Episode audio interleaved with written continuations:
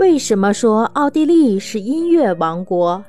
提起位于欧洲中部的奥地利，人们无不满怀敬意地称赞它是一个音乐王国。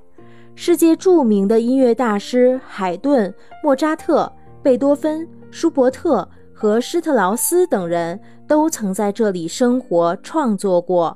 为后世谱写了无数优美动人的乐章。作为世界音乐之都的维也纳，每年都要举行盛大的国际性音乐节。世界各地成千上万的音乐爱好者纷纷来到这里，欣赏世界一流的歌剧和音乐会的演出，瞻仰伟大音乐家的故居，拜谒他们的墓地。